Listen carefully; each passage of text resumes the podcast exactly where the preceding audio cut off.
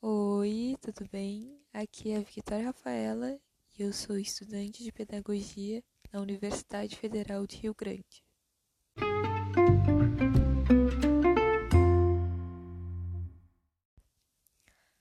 Irei neste podcast falar sobre a evolução da educação formal entre a Revolução Industrial e os dias atuais. Bom, destacando o tempo da Revolução Industrial, é interessante abordar uh, a ida dos camponeses para a cidade grande, bus em busca de emprego nas indústrias, se tornando uma grande população rural indo para o meio da cidade.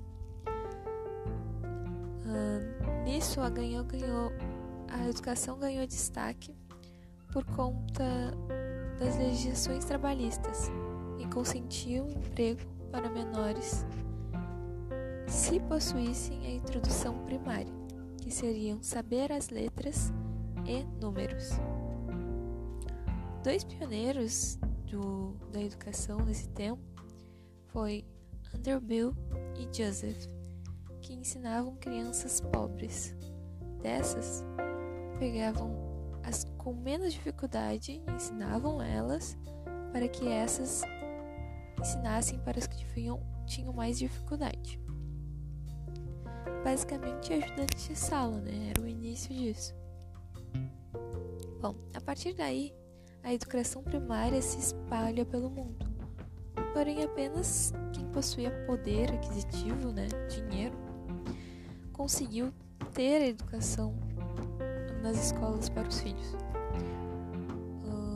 Um exemplo bem comum, assim, bem legal de trazer, é de Paulo Freire, né? Que ele era uma criança pobre, porém muito inteligente. Então sua mãe procurou uh, introduzir ele dentro de uma escola. Só que por não possuir dinheiro, ela procurou um tio para que tivesse uma ajuda, né? Podemos falar também sobre a escola tradicional.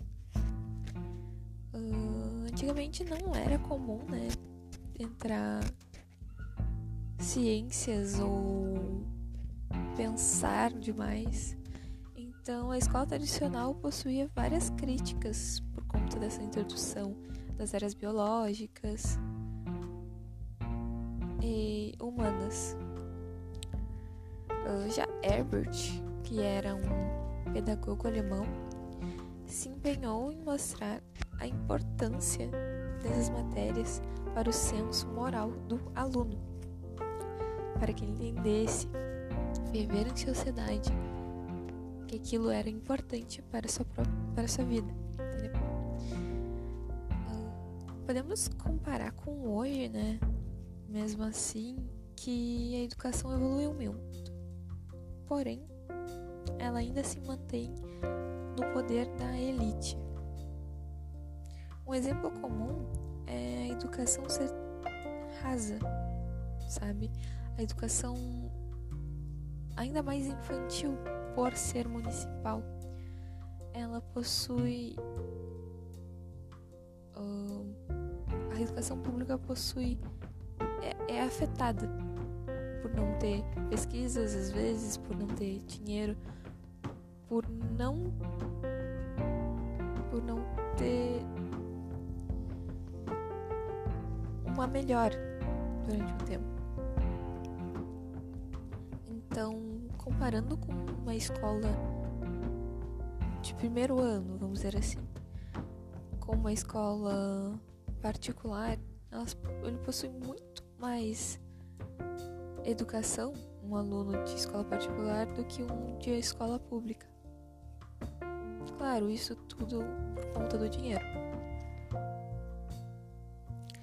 Uh, sabemos que as escolas têm dificuldade ainda, mas precisa se ter uma melhora, um avanço, uma evolução nessa educação, para que as crianças consigam pensar por si só não precisando de tanto, sabe? É, é o mínimo, é uma, é uma educação mínima pública, qualidade é isso que precisamos.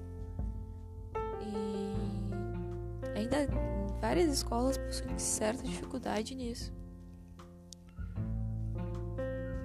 E não só no pensamento ultrapassado, né?